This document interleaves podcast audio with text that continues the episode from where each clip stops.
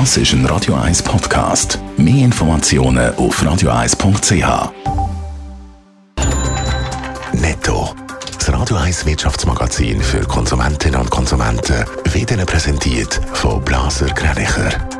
Wir beraten und unterstützen Sie bei der Bewertung und dem Verkauf von Ihrer Liegenschaft. blasergreinicher.ch Dave Burkhardt. Die Schweizer Börse startet voraussichtlich deutlich negativ in die neue Handelswoche.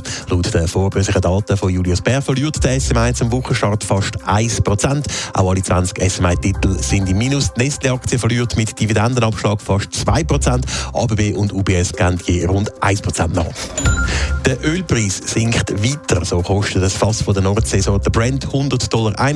Das sind 2,37 Dollar weniger als noch am Freitag.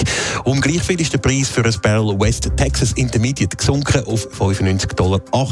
Belastet werden die Ölpreise vor allem durch die strikten Corona-Massnahmen zu China. Der Zürcher Zigarrenhändler Don Cigarro kommt einen neuen Besitzer über. Laut einer Mitteilung gehen die aktuellen Besitzer vom Tabakgeschäft Zoliken in Pension. Übernommen wird Don Cigarro vom Zuckerunternehmen Hartl Premium Tobacco GmbH.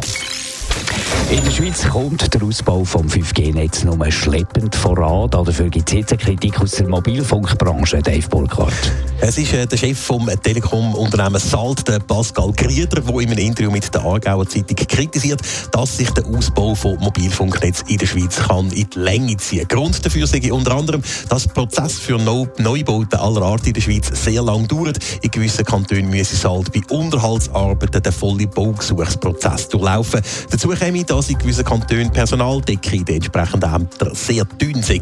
Das gäbe dann sehr lange Wartezeiten und das wiederum führe dazu, dass die Netzqualität leide. Und zwar nicht nur beim 5G, sondern auch beim 4G-Netz. Pascal Gerieder, was Alter redet in diesem Interview aber nicht nur über das Handynetz, sondern auch über das Fernsehangebot. Und auch dort gibt es, sagen wir, unerfreuliche Nachrichten für Konsumentinnen und Konsumenten.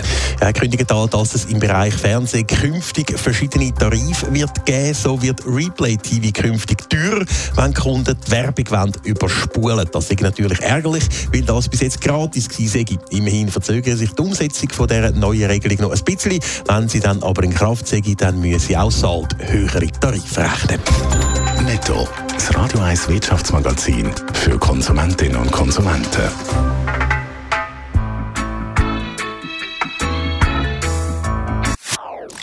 Das ist ein Radio 1 Podcast. Mehr Informationen auf radio1.ch.